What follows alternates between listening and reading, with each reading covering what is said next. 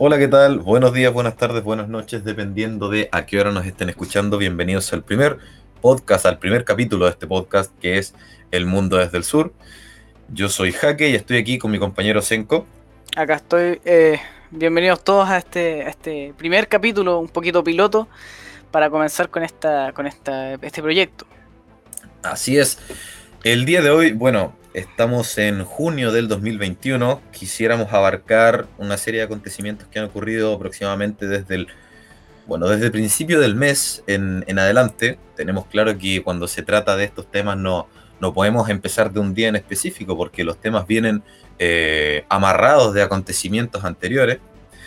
Eh, hoy día nos gustaría hablar de la cumbre del G7, lo que fue la cumbre del G7, que anteriormente se llamaba G8, pero bueno, vamos a explicar eso más adelante. Eh, otro acontecimiento relevante en este mes de junio del 2021 fue la reunión de Vladimir Putin, el mandatario ruso, con eh, Biden en Ginebra. Y nos gustaría ir cerrando con la situación del COVID a nivel mundial y luego cómo afectan estos tres temas a Latinoamérica. Mm, es espectacular. Bueno, empecemos al tiro entonces, creo yo, con, con el tema, el primer tema en la tabla, que es la reunión del G7. Bueno, co- como ya sabemos, el G7 reúne a las democracias más importantes del, del mundo en cuanto a materia económica. Son eh, algunos de los países más, más eh, importantes de- del, planeta en este momento y que están, están, están luchando por, un, por, así decirlo, por mantener la, la, importancia de, de los sistemas democráticos a nivel mundial. Eh, ya sabemos de, de la, la- la expansión tanto rusa como china, que, que han traído una, una ola de, de autoritarismo, por así decirlo, o, o, sistemas eh, mucho menos democráticos a nivel mundial. Han adquirido mucha importancia y por lo mismo eh, el G7 se, se se eh, presionado para, para revivir la potencia de estas, estas democracias que muchas van en eh, van en, en- caída, por así decirlo, en cuanto a su influencia. Así es, la cumbre del G7 anteriormente, como yo les decía, se denominaba G8.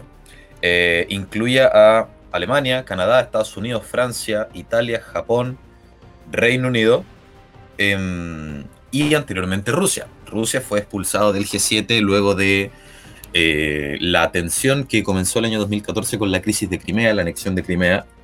Eh, al día de hoy Rusia no ha vuelto. Eh, en, tiempos del presidente Trump se solicitó el regreso de, de Rusia, se propuso el ingreso de Corea del Sur, de España, entre otras opciones, India, por ejemplo. Finalmente todo eso quedó en nada y tenemos aquí el grupo de los siete. ¿Por qué es importante el G7 eh, para todos, para todos los que nos están escuchando? Porque el G7 eh, abarca siete potencias mundiales. Tal vez no está Rusia, tal vez no está China, eso es totalmente cierto, pero siguen siendo siete potencias mundiales que sobre todo en el ámbito occidental terminan finalmente por no marcar la pauta. Eh, lo que se determina en esas reuniones no, no tiene una, una fuerza directa sobre la, la política que pueden realizar otros países como Chile, como Argentina, como Brasil, pero indirectamente sí, porque esos países terminan por, por dibujar los esquemas que el resto de países eh, tarde o temprano terminan siguiendo. Anterior a la reunión del G7, los ministros de finanzas de estos siete países se reunieron, por ejemplo, para eh, determinar y aplicar un impuesto global a las Big Tech. Las Big Tech son las grandes empresas de tecnología, Google, Apple, Facebook, que muchas veces se saltan el pago de impuestos porque pagan impuestos solamente donde tengan sedes, solamente donde tienen su- sus sedes principales. Por lo tanto, si en un país solamente ofrecen sus servicios, se sacan fácilmente estos impuestos. Y lo que buscan estas potencias es que donde estas empresas vayan, terminen por pagar impuestos en esos países. Senko. Bueno, en, esta cumbre del G7 que se celebró en, en Reino Unido, eh, hay, hay varias cosas que son bien importantes. Yo creo que lo, primero, lo primero que podríamos poner ojo es en el plan de infraestructuras a nivel mundial, especialmente en los países, en los países eh, en vías de desarrollo o tercermundistas, como, se les conoce también. Es- ese plan, disculpa que te interrumpa, Senko, es el digamos, la, la, carta que quería jugarse el G7 para contrarrestar un poco la influencia de China? Así es, así es, ya que China hace, hace años ya eh, ha estado invirtiendo, especialmente en, naciones africanas, tanto en puertos como en todo lo que tiene que ver con transporte, por por no solamente por una razón económica, sino que por una razón de influencia. China ha, ha invertido en casi todos los países de África eh, y esto, esto les da una, una esfera de influencia tremenda. Bueno, eh, dentro de este tema también es importante recalcar que fue una iniciativa principalmente de Biden. Tuvo apoyo, por supuesto, del resto de los países del G7, sin embargo, eh, a, medias, por así decirlo, ya que Alemania y otros países de, la Unión Europea no quieren estar en, malos términos con China. Tienen una tremenda relación comercial. Y, y claro, lo que dijo Angela Merkel fue que básicamente lo hacen por apoyar a los países africanos antes que por eh, disminuir la influencia china. Obviamente el, plan, el plan estadounidense es, está más, más o menos por ambos lados. Eh, nadie hoy día, nadie en pleno 2021 quiere realmente ponerse en contra de China, ni siquiera las potencias mundiales parece. La Unión Europea, a ver, sí, yo, personalmente considero las grandes potencias mundiales cuatro. China, Estados Unidos, eh, la Unión Europea como un conjunto y Rusia.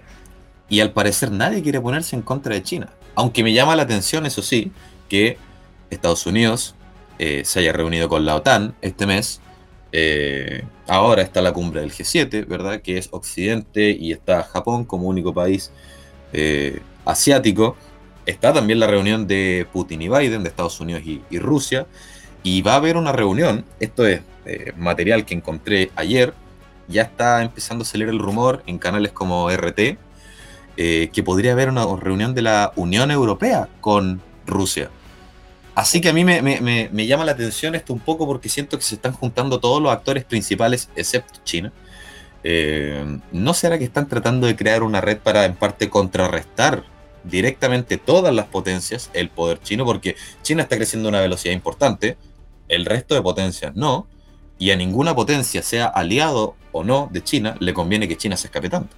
Claro, eh, es, un tema bien interesante. China está liderando o está, está cerca de liderar en cuanto al Producto Interno Bruto. Está muy cerca. Tiene una población que es, eh, si no me equivoco, casi, casi tres veces o más de tres veces la población estadounidense. Y eh, Estados Unidos ya es un país tremendamente poblado. me parece casi cuatro, de hecho. Es una potencia nuclear y además tiene un ejército gigantesco. Y además, además de todo eso, está actuando en cuanto a política eh, exterior, tanto como política interior, con una tremenda agresividad y se está, se está potenciando su, su ámbito autoritario, por así decirlo. Especialmente se puede ver en, Hong Kong y también en, en, la provincia eh, occidental, en el caso de China, de, donde hay mucha población, por así decirlo, de, origen turco. claro. de, origen más, más del, del centro del, de Asia Central, de población musulmana está también el reclamo de China sobre eh, dos zonas geográficas más. Está el reclamo de China sobre Taiwán. Claro. Taiwán les pertenece. Bueno, tal vez yo diría que quizás puede ser incluso al revés, pero bueno, como es China la potencia. Y está el, el, reclamo de China sobre el mar de la China, que es un mar que le pertenece a, más de siete países.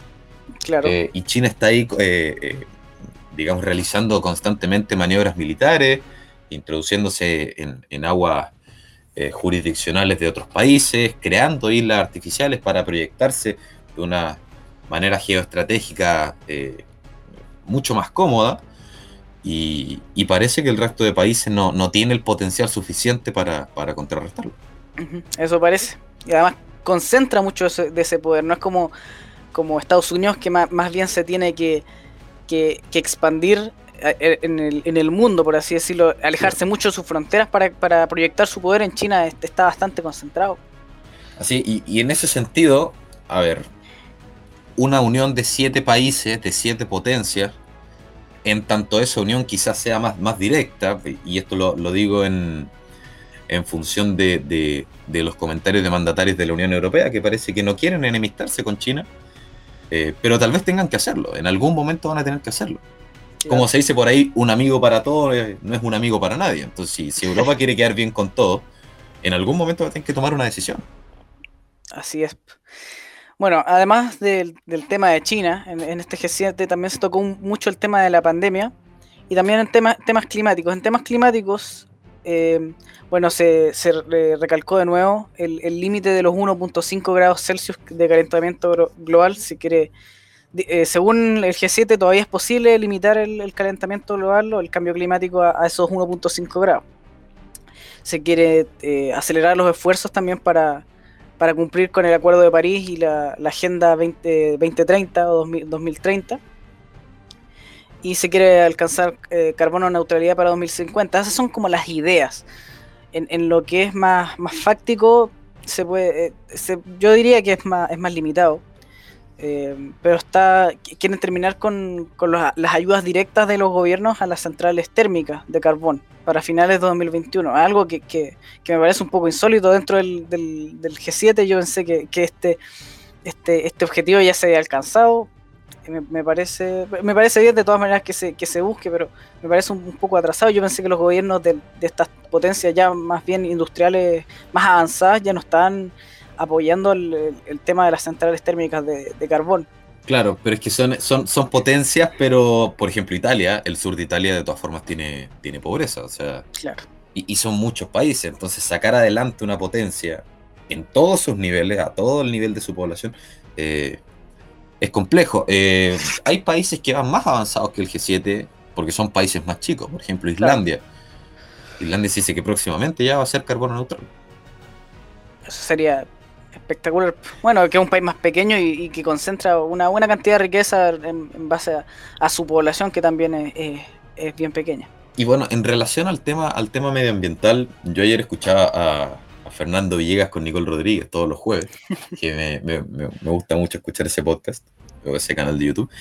Eh, decir que cada vez que se toca el tema medioambiental, eso es como un comodín, porque no hay persona que, vaya a decir, no, a mí no me interesa avanzar en el tema eh, medioambiental. A Donald Trump se le trató de dejar así, pero era porque él no quería avanzar en una serie de tratados que él consideraba no eran beneficiosos. Pero ese pareciera ser un comodín cuando los países dejan de tener cosas en común, conversar de que ya, ok, entonces trabajemos en el ámbito medioambiental. Eh, esperemos que, esto no, quede, no quede en pura palabra, o sea, estas reuniones grandes, sus resultados se terminan viendo meses después. O años después en el caso medioambiental. Bueno, ¿qué más? Se habló también de, estímulos a la, economía.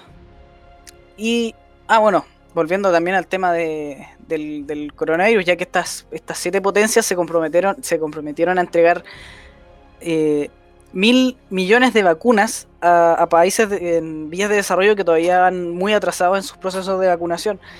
Esto es un tema que también se va a tocar, vamos a tocar un, poco después cuando hablemos específicamente del, coronavirus, pero, pero es una cantidad importante. O sea, China todavía creo que todavía no cumple el, mil millón de vacunas en su país y ya estamos, ya nos encontramos estas potencias que no solamente buscan, buscan un número tan alto, sino que están buscando regalar o entregar la mayor facilidad posible a, los países en desarrollo. Claro, eh, estas potencias tienen en todo caso la, capacidad. Eh, yo espero que si están regalando vacunas estén bien en todas estas siete potencias en su proceso de vacunación. Claro. Eh, Chile, por ejemplo, ha más avanzado proporcionalmente que, que estas potencias tienen las industrias, tienen a, Oxford, eh, AstraZeneca, eh, Pfizer. Por lo tanto, a ver, toda cooperación es bienvenida. Y yo creo que esto también juega el mismo rol que conversábamos al principio de contrarrestar en parte la influencia china, porque China cuando empezó la pandemia, para sacarse la culpa de encima, también empezó a ayudar a muchos países. y una vez más, Occidente reaccionó tarde lo están haciendo ahora, pero mm, China, ¿cuántos meses de ventaja lleva? Yo creo que el tema de la, de la, vacuna puede ser muy interesante. Yo creo que China va a terminar tratando de hacer lo mismo. También Rusia quizás se trate de, integrarse a esta, a esta, esta, estrategia de entregar vacunas y no es malo para el resto del mundo. Em, pero sí es, es, interesante el, Yo creo que también se quiere hacer un contraste. ¿eh?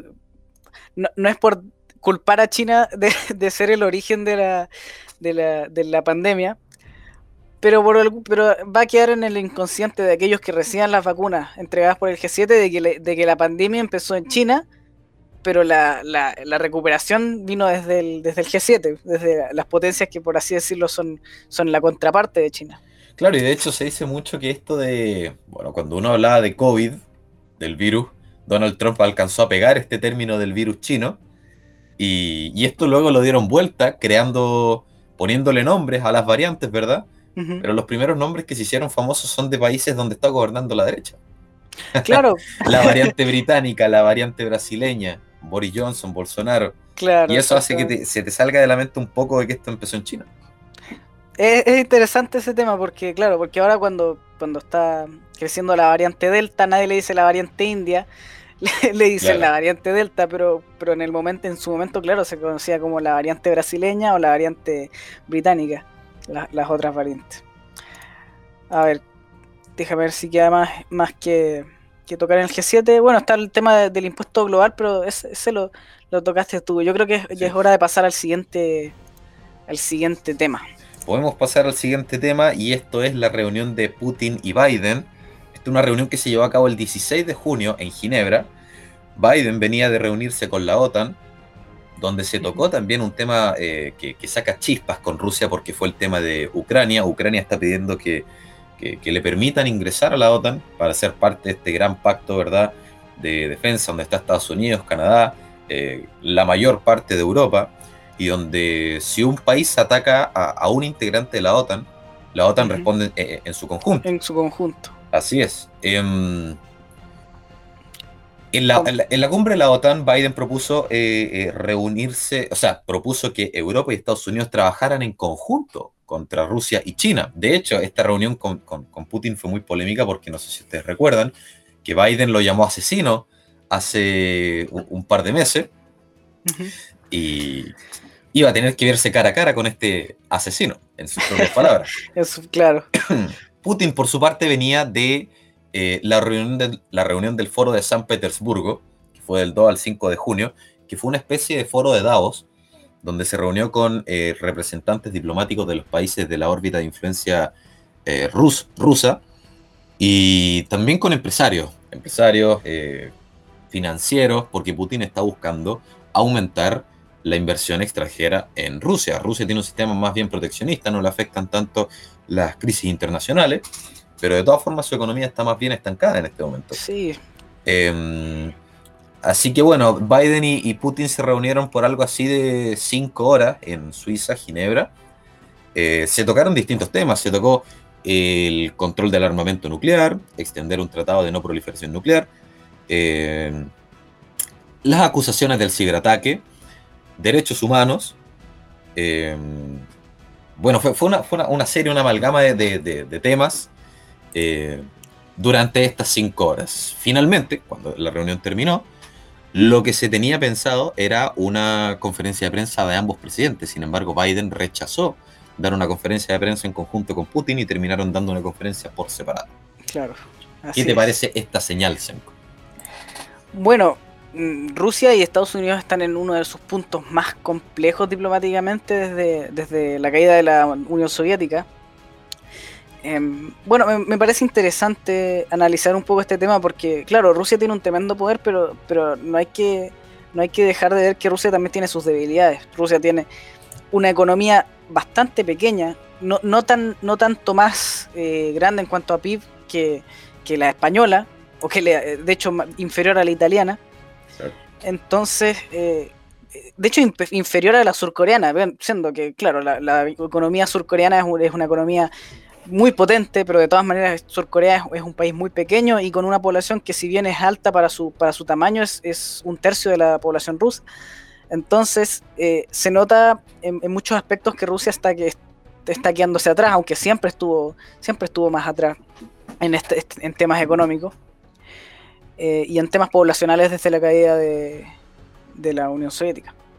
Cabe destacar que ambos embajadores, eh, a ver, cuando había ocurrido la crisis por el tema de Navalny, Navalny un activista político contrario de la, de la oposición a Vladimir Putin, em, Estados Unidos retiró a su embajador de Rusia y Rusia retiró a su embajador de Estados Unidos.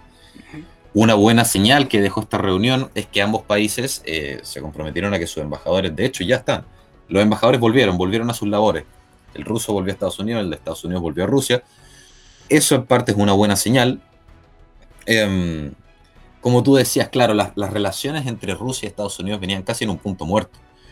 Y, esto empeoró, eh, empeoró sobre todo con la llegada de Biden al poder, porque Donald Trump, a ver, en Estados Unidos siempre está el hecho de que los demócratas creen que el enemigo de Estados Unidos es Rusia. Los republicanos dicen el enemigo no es Rusia, el enemigo es China. Por lo tanto, Donald Trump no se enfocó en enemistarse con Vladimir Putin. Se reunieron, de hecho, en Helsinki, trabajaron en conjunto, eh, limaron asperezas. Em, pero ahora que vuelve Biden, vuelve el tema de Rusia, vuelve las acusaciones contra Rusia, este supuesto ataque cibernético que habría sido creado en el, en el espacio cibernético ruso, acusó abiertamente, como dije al principio, no solo a Putin de asesino, sino también acusó a Rusia como de intervenir en sus elecciones. Cuando Donald Trump ganó. En dos, en dos ocasiones más encima. Exacto. dijo dijo que, que intervino, intervinió tanto en el año 2016 como en el año 2020.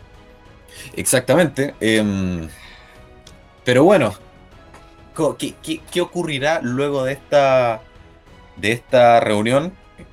Como dijimos, eso es algo que se verá en los próximos meses. Claro.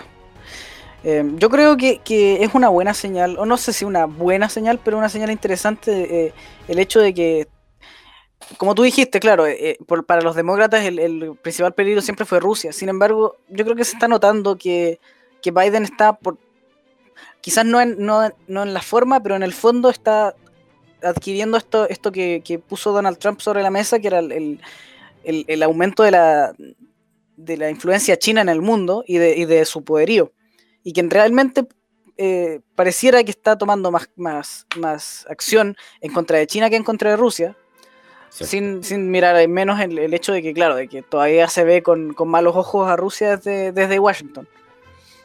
Claro, y, ahí hay toda una historia, o sea, está la Guerra Fría, es una rivalidad que lleva décadas.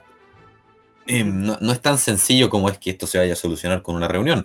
Siempre es bueno que los eh, altos mandatarios de ambos países se reúnan cara a cara siempre se puede avanzar en alguna agenda. Y un tema interesante que se tocó, que lo había olvidado, es lo que se conoce, un tema que a mí me parece muy interesante, como la batalla por el Ártico. Eh, y donde está involucrado Rusia, está involucrado Estados Unidos, pero también está involucrado China. El Ártico en este momento se está descongelando por el tema del calentamiento global. El tema de que se esté descongelando desarrolla dos temas muy interesantes, porque debajo del Ártico hay unas cantidades de petróleo y de gas tremendas, y además se abren nuevas rutas comerciales que le permiten a muchos países ahorrar en tiempo, en traslado de mercancías, lo que, lo, que permite que las relaciones comerciales sean más fluidas. Y Rusia es el país que lleva la delantera en la batalla por el Ártico. Tiene 40 rompehielos pesados. Estados Unidos se gastó 700 millones de dólares. El Pentágono autorizó un gasto de 700 millones de dólares para la construcción recién del primer rompehielos pesado. Los rompehielos que tiene Estados Unidos están todos fuera de, funcionamiento. Y los que tienen funcionamiento son más bien livianos. Mientras tanto, Rusia tiene una base en el Ártico, una base militar muy avanzada. Parece una base digna de ponerla en Marte. Ya la estuve viendo ahí en algunos, algunas investigaciones. ¿Y qué pasa? ¿Quiénes reclaman soberanía sobre territorio ártico? Estados Unidos, Canadá, eh, Rusia, Dinamarca, Noruega, Finlandia, porque todos esos países de alguna u otra manera llegan al Ártico. Claro. Pero hay otro país que no llega al Ártico y que está reclamando su injerencia también en el Ártico. Y ese país es China. Bueno, y, con, con, toda razón, en el sentido de que China tiene intereses económicos muy importantes en el Ártico. estamos hablando de lo, que sería una nueva vía para conectar con Oriente desde, desde Europa. Eh, en ese sentido sería, sería su, principal valor, porque en cuanto al, comercio en el Pacífico no va a tener mucha, mucha diferencia en el tema del Ártico, pero sí en el comercio euroasiático, por así decirlo. Exactamente, así que, y considerando también que Rusia está buscando eh, mejorar su situación económica, Rusia sabe que es una potencia actualmente por su poderío militar, no por su economía, porque como decías tú, hay otras economías mucho más grandes que la rusa. Pero por algún motivo la influencia rusa eh, es, mayor, se mantiene aún como una de las grandes potencias mundiales. Y no está dispuesto a dar pie atrás en el tema del Ártico, porque ya lo de... A ver, si un país está ganando en este momento la batalla por el Ártico, ese país es Rusia. Estados Unidos podrá, no sé qué piensas tú, a ver, dame tu opinión. ¿Podrá haber una unión aquí de Estados Unidos y Rusia para limitar el avance chino en el Ártico? Buena, eh, buena pregunta. Eh, yo creo que es, es difícil, pero no imposible. Y yo creo que es posible, ya, que, ya que Rusia, si bien ha, estado un poquito más alineado con China, eh, tiene, tiene mucho que perder. O sea, aquí ellos, por ahora, por ahora, y, con bastante ventaja, pero por ahora, controlan el tema del Ártico. Y, pero, pero China yo creo que va a tratar de, de quitárselo en, ese sentido. Si bien yo creo que China puede enfocarse más en el tema terrestre, con, sus nuevos planes para el, el, como le dicen, el, el camino de la seda del, del 2020, del, del, siglo XXI. La ruta. La ruta, eso, la ruta de la seda del, de este siglo. Eh, no, no, lo no lo descartaría que, China quiera, eh, quiera tener más influencia en el Ártico. Es que lo, lo que China quiere es, es global, o sea, no sé si hay un, lugar del mundo en este momento que no tenga algo que ver con China. África, Latinoamérica, Estados Unidos, evidentemente, las potencias europeas, Oceanía. O sea, todos tienen que ver con China. exactamente, nadie, se escapa del, poder. y como China quiere un control global, y, si a mí me preguntan, yo creo que es evidente que en un par de años va a ser China la primera potencia, y, y esa diferencia luego por la velocidad en la cual ya va China creciendo, no solamente van a ser la primera potencia, sino que le van a sacar ventaja a la segunda potencia. Y sería en este caso Estados Unidos. Claro, exactamente. Eh, más encima, con, su, con su forma de gobierno más bien autoritaria, no tiene problemas internos. Los problemas internos son más bien mínimos. Si los chinos no tienen, no tienen ningún interés en respetar el, tema de los derechos humanos. Por algún motivo, la oposición en China no, no dice mucho. Claro, exactamente pareciera que todo, que todo es, más bien unipartidista. Y hay, hay, hay una, un tema relevante que ocurrió hace tiempo. Yo no sé si tú o la gente que nos escucha se acuerda de que hace un par de meses y un año quizá, China mandaba unos pesqueros, pero muchos eh, buques pesqueros, 300, 400 barcos, eh, y los metió en territorio jurisdiccional de Ecuador. Y Ecuador no respondió porque Ecuador tiene una fuerza armada débil y nadie quiere meterse contra China. Y también en Perú y también en Chile, y Sebastián Piñera no hizo nada, pudiendo dar la orden. ¿Y qué pasa? Uno diría, ya, China hace esto con los países que no están tan desarrollados, que no son tan fuertes, em, como, como una forma de, recordar el poderío que ellos tienen, pero no lo va a hacer con sus aliados. Y Rusia es su aliado. Y sí lo hizo con Rusia. ¿Y esto por qué lo hacen los chinos? Esto lo hacen porque quieren ver hasta dónde pueden presionar a un país hasta que ese país responda. Y eso Vladimir Putin lo sabe. Entonces, cuando estos pesqueros se metieron en aguas jurisdiccionales rusas, Vladimir Putin mandó a que, a que se responda. Y creo que, le dispararon a un par de buques y ahí los buques pesqueros chinos recibieron la orden de retirarse. Entonces esto los chinos lo hacen para ir midiendo hasta dónde pueden llegar. ¿Y por qué quería poner este ejemplo? Porque ahí tú puedes darte cuenta que en geopolítica tú tienes un aliado, ¿verdad? Pero al fin y al cabo todos los países se terminan rascando con sus propias uñas. Es Rusia el que tiene que velar por los intereses de Rusia, no sus aliados. China va a velar por los intereses de China, incluso a costa de sus aliados. Entonces, al fin y al cabo, todos los países tienen que preocuparse por sí mismos y no pensar tanto en esta cosa como que, ah, pero si este país es aliado de este país, eh, por lo tanto son amigos y se ayudan. No, no, no es, así la cosa. Claro, especialmente cuando estamos hablando de, de las cuatro de las cuatro potencias o las tres potencias en el sentido de, de estados unitarios o estados, por así decirlo, propiamente tales, porque en la Unión Europea puede tener un peso tremendo, pero al final son muchos países en conjunto. Así es. Y otra cosa más que se, tocó en la reunión, y aquí me gustaría dar el salto al siguiente tema, Senko, fue el tema de la vacunación, por lo tanto, el tema del COVID. Eh, en Moscú y en Estados Unidos la vacunación es, eh, o sea, en Moscú me refiero, en Rusia y en Estados Unidos la vacunación es voluntaria, ¿verdad? Eh, Rusia desarrolló su propia vacuna, Sputnik, que es la más conocida, pero no es la única empresa. Estados Unidos también tiene la suya. Estados Unidos ha donado eh, eh, vacunas y aquí me gustaría saltar al tema del COVID más a un nivel global. Perfecto. Bueno, hay muchas noticias sobre el COVID. La verdad, este, este tema no, no para de, traer nuevas noticias. A ver, ¿cuál sería una de las principales? Ah, la variante Delta, la que tocamos hace, hace un poquito. Claro. Esta, bueno, esta variante es de origen indio y eh, no es nueva, si no me equivoco, es, de, octubre del año pasado.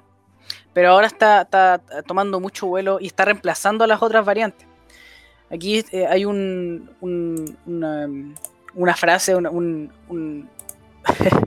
algo que dijo la, directora del Centro Europeo de la Prevención para, la Prevención y el Control de Enfermedades, que advirtió que la variante Delta podría representar el 90% de los nuevos casos de coronavirus en la Unión Europea. Si bien va en retroceso y el 90% de los casos quizás no signifique tantos casos en cuanto a número, es, interesante cómo esta variante que vino desde otro continente, igual que el virus en, primer lugar, eh, esté reemplazando a la, a la, tanto a la variante británica como a la, variante, por así decirlo, original. Está reemplazando a la, variante alfa, beta y, gamma, si no me equivoco, que, son las, otras variantes. Y está, oh, leí, me pareció muy chistoso el nombre, eh, la variante Delta Plus. Delta Plus. Delta Plus. Como si fuera celular. 2.0 HD. Así es. Em, bueno, en, Israel, de hecho, ustedes saben que Israel em, tiene una alta tasa de vacunación, el, primer país del mundo en vacunación. Yo no sé si se mantiene como el primer país del mundo, pero luego de un gran éxito en el programa de vacunación, eh, Israel empezó a levantar las restricciones en su país, eh, tanto del uso de mascarilla como em, la cuarentena. Sin embargo, ahora que empezó esta variante Delta, eh, Israel superó el centenar de casos de COVID por día con esta variante Delta. O sea, se, está empezando a difundir esta variante Delta dentro de, Israel. Y aquí estoy leyendo un estudio que arrojó que las vacunas AstraZeneca y Pfizer son efectivas contra la variante Delta y Kappa. Kappa, otra variante más de este virus. Claro. Aunque eso y tal vez un poco sospechoso, porque si te das cuenta, AstraZeneca y Pfizer son las efectivas, o sea, Occidente. Claro. Sinovac, Coronavac, Sputnik, no, solo las occidentales son efectivas. Está un poco extraño este. Se, sabía que la, que la Sinovac era una de las menos efectivas, de hecho, tiene una efectividad originalmente, si no me equivoco, del 50%, que es apenas efectiva como para ser efectiva dentro de todo. Claro. O sea, eso no te da seguridad, digamos. Claro, es lo suficientemente efectiva como para ser útil a nivel poblacional mayor. Bueno, eh, en base a lo mismo, para, agregar, eh, más, del 90%, más del 90 de los infectados de, Israel actualmente son con la variante Delta. Y ojo que esto es súper importante, especialmente para un país como Israel y también para Chile y para el resto de los países con altos índices de vacunación, que entre quienes el 40% está vacunado el 40% de estos infectados por, la variante de Delta está vacunado. Sin, embargo, no, la, vacuna está mostrando ser muy, muy poco efectiva. Esto, como, como tú bien lo decías, se sabía que la, que la Delta es más resistente al tema de la vacunación. Pero nos deja, nos deja pensando ¿ah? en, que quizás este tema de la tercera vacuna eh, sea, sea una realidad una vez que llegue la, variante Delta tanto a Chile como en el resto del mundo. Y bueno, los altos directivos de Pfizer, por ejemplo, ya estaban hace unas semanas declarando que ellos no solamente contemplaban eh, una tercera dosis, ellos contemplaban que como vamos a tener que convivir con este virus, em, que todos todos los años la gente va a tener que volver a vacunarse. Es posible, es posible y, por lo demás se, va a volver una, enfermedad, o, por lo, que muchos científicos y, profesionales de la salud dicen que se va a volver una enfermedad más bien como, el, como la influenza, una, especie de, enfermedad estacional que, es recurrente. Claro, eh, bueno, contra la influenza la, vacunación no es, no es obligatoria y ahí hay un tema, un tema interesante porque las medidas que se han tomado obviamente para, para restringir el avance del coronavirus, no han sido las mismas que se toman contra la influenza y, por obvias razones, pero, pero por ejemplo, en, Europa, en Francia, en Texas, en, Florida, que ya esto ya es Estados Unidos, se están empezando a levantar restricciones. ¿No será que ahora con esta nueva variante nos van a volver a encerrar a todos? Uh, Eso estaría bastante, eh, bastante interesante porque si estas vacunas, si las vacunas empiezan a demostrar que no, no son efectivas contra esta nueva variante, entonces nos mandan de vuelta al inicio. Es que, ahí está el, constante riesgo de esta cuestión y, es por la misma razón de que, las potencias, el G7, quiere, quiere entregar eh, mil millones de vacunas. Y es que estas variantes se generan porque obviamente el, virus se replica dentro de los cuerpos de, las personas y estas, estas, eh, estas réplicas tienen, tienen a veces... Eh, tienen, como, como dice su nombre, variantes, varían, tienen mutaciones genéticas y bueno, muchas de estas, la mayoría diría yo, son, son inútiles, eh, terminan en, virus que, no son tan peligrosos como el, como el COVID original. Sin embargo, sucede esto, ya sucedió ya varias veces de que, de que se genera una nueva variante por más bien selección natural, se podría decir, que, que se vuelve más y más riesgosa. Y está el, está el peligro, si siguen los contagios y si sigue incubándose el virus dentro de las personas, de que surjan y continúen surgiendo nuevas variantes que, por así decirlo puedan hacerle el quite a, nuestras medidas. Claro, y surgen nuevas variantes sin que la variante, digamos, original eh, haya sido totalmente controlada. Por ejemplo, el Ministerio de Salud de Chile anunció el 23 de junio em, que ya el 80% de la población nacional tenía por lo menos una dosis y más del 50% dos dosis. Sin embargo, la región metropolitana donde se concentra la población en Chile, con más de 5 millones de habitantes, está en cuarentena. Y, el estado de excepción, que el estado de excepción para los que nos escuchan es la facultad que tiene el, mandatario de, tener a, las Fuerzas Armadas en la calle, eh, controlando, ¿verdad? Ayudando a controlar las restricciones para el COVID. Eh, el estado de excepción se acababa el 30 de junio, o sea, en unos días más, pero ya se presentó una moción para extenderlo. O sea, mientras algunos países están levantando restricciones, a nosotros nos van a decir, no, ustedes, claro, son de los países más avanzados en vacunación, pero van a tener que seguir encerrados. Entonces eso a mí me da a entender que la vacunación no, es la panacea. No, claro. Incluso con vacunación nos van a seguir encerrando. Lamentablemente, ese parece ser el panorama. Eh, es más, eh, y esto también se ve en el contexto en el que el colegio médico, bueno, ya aquí estamos entrando un poquito más en, noticias nacionales, pero en el, en, el, cual el colegio médico estaba proponiendo el, cortocircuito sanitario, por así decirlo, que era una, era una era una cuarentena mucho más estricta de las que, incluso de las que ya hemos visto, donde ni siquiera se podía sacar, eh, se podría sacar un pase de, movilidad, ni, mucho menos. Yo, yo, quiero decir que eso me parece una estupidez. O sea, yo, yo a ver, yo puedo entender que se tomen medidas como cuarentena focalizada, pero un cortocircuito donde tú metas a todo el país al congelador poco menos que un mes, eh, sin que puedan hacer nada, ¿no? Eso, es un cortocircuito, es, bueno, eso, eso es condenar al país, digo yo. Sí, y especialmente en, ámbitos económicos y, temas de transporte, pero, pero en ámbitos de, de simple libertad incluso. Si, es un, tema muy complejo que no se tiene que tomar a la ligera. Yo creo que este, este, esta gente del colegio médico, por muy bien intencionada, intencionada que pueda estar, está viendo a las personas más como una variable que como, que como personas, ¿me, entiendes? Claro, y, en todo caso yo niego de, sus intenciones, porque uno escucha el nombre colegio médico y dice, ah, son médicos que están buscando el bienestar de la población, pero la gente tiene que saber que el colegio médico hay un montón de activistas políticos, activistas políticos de izquierda, como Isquia es la presidenta, entonces, es que Siche desde que comenzó este virus que está diciendo que hay que encerrarnos a todos y, nunca ha dicho que hay que dejar salir a la gente. Entonces, de ser por el colegio médico, estaríamos encerrados sin salir hace más de un año. Claro, e, e, es, un tema muy complejo, muy, muy complejo. Oye, Senko. Ajá. No, sí, dale, dale. Bueno, y para finalizar un poco está el tema de que afortunadamente, eh, justo en el momento en, el que el colegio médico está, está proponiendo esta, esta medida, están reduciéndose los contagios en Chile y esperemos que sea como resultado de, del alto índice de vacunación que ya va en personas totalmente eh, eh, totalmente vacunadas con las dos dosis sobre el 50% y con un 80% que es una, eh, una proporción bastante importante tomando en cuenta de los muchos rezagados que hay y de que la vacunación no es obligatoria. Y está no solamente los vacunados, que ya son bastantes, sino los no vacunados, que ya tuvieron COVID y lo superaron y que a la luz de los nuevos estudios aparecen, eh, dicen que ya están bien, inmunizados, digamos. De hecho, algunos estudios determinan que están más, son más inmunes los que tuvieron el COVID y lo superaron que los que no han tenido el COVID y se vacunaron. Por lo tanto, e, ellos también deberían estar dentro de lo, de lo que se conoce como de la estadística de, claro, de inmunizados y, lo que se busca que es la inmunidad de rebaño, al fin y al cabo.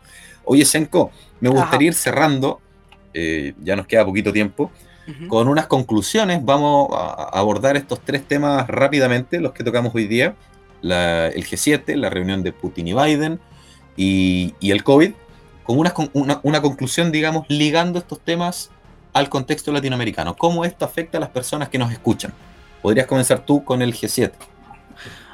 Bueno, yo creo que lo, que más afecta a Latinoamérica dentro del, tema del G7 eh, son las inversiones. Muchas de estas inversiones que van compitiendo con el tema chino eh, van a ser probablemente enfocadas en África, pero no me parecería extraño que en muchos países, especialmente los centroamericanos o países que van que tienen PIB per cápita más o menos bajo y que les falta infraestructura, eh, les, puede beneficiar. el tema de las vacunas también va a beneficiar a muchos países latinoamericanos que vayan más o menos atrasados en, el tema de, vacunación. Em, yo creo que esos son los dos, los dos factores más importantes dentro de este, de este acuerdo del G7. ¿eh? y saltando al tema de Putin y Biden y cómo esto afecta a Latinoamérica, yo creo que es muy interesante porque aquí se reunieron dos potencias, se reunió Rusia y se reunió Estados Unidos, eh, en un contexto en el cual Latinoamérica no está siendo tomado ni por Rusia ni por Estados Unidos. La mm. influencia anterior de Estados Unidos sobre Latinoamérica se está perdiendo y el que está tomando esa influencia es China. Ahora, nosotros como occidentales, preferimos estar ligados a qué potencia. Si me preguntan a mí, yo prefiero que Chile sea la potencia o que los países latinoamericanos sean una potencia.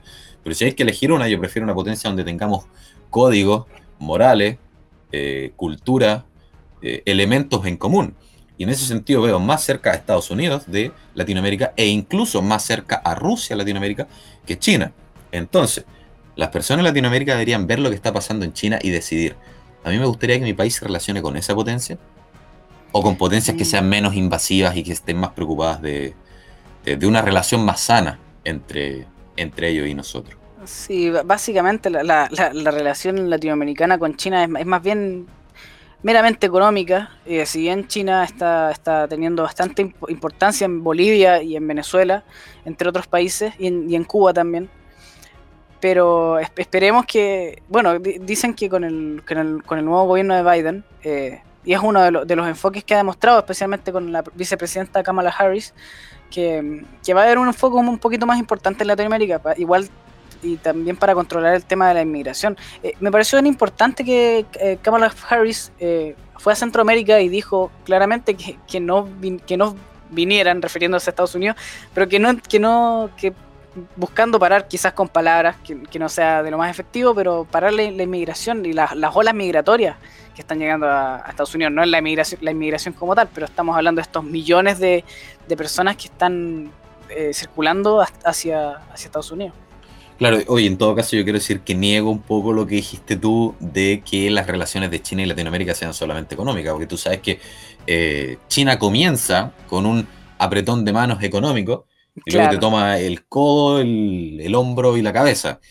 Eh, eso es cierto. así que, y, tú sabes, bueno, China va a ser un temazo, no me cabe duda de que más adelante vamos a tener que dedicarles capítulos enteros a China porque va a ser el principal protagonista de la situación geopolítica actual. Eh, pero bueno, Senko, saltemos al último tema que era el COVID y baja ese tema a Latinoamérica. ¿Cómo afecta a la persona que nos está escuchando? Bueno, eh, en el ámbito chileno específicamente, esperemos que, la variante Delta no llegue y que, si llega no sea demasiado desastrosa. Sabemos que alrededor del 70-80% de la población chilena está vacunada con la vacuna Sinovac, que es la menos efectiva y que parece que, en realidad no va a ser suficiente para la, la Delta. Em, el, resto de, las naciones latinoamericanas, yo creo que podrían beneficiarse, como ya dije, del, tema del G7, pero la, el panorama no está muy bueno, especialmente al ver, por ejemplo, Brasil. Exactamente. Y bueno, yo creo que con eso cerramos el primer capítulo de este podcast, El Mundo desde el Sur. Senko, ¿te gustaría decir algo más? Agradecer por, la atención de este, en este rato. Espero que les haya gustado y espero que verlos bueno, no, verlos, pero espero que ustedes nos oigan el próximo capítulo. Muchas así es, esperamos seguir creciendo, tenemos nuevas ideas, se vienen nuevos proyectos más adelante, nuevas secciones, así que sigan escuchándonos. Eso. Muchas gracias por escucharnos el día de hoy. Nos vemos en el próximo capítulo.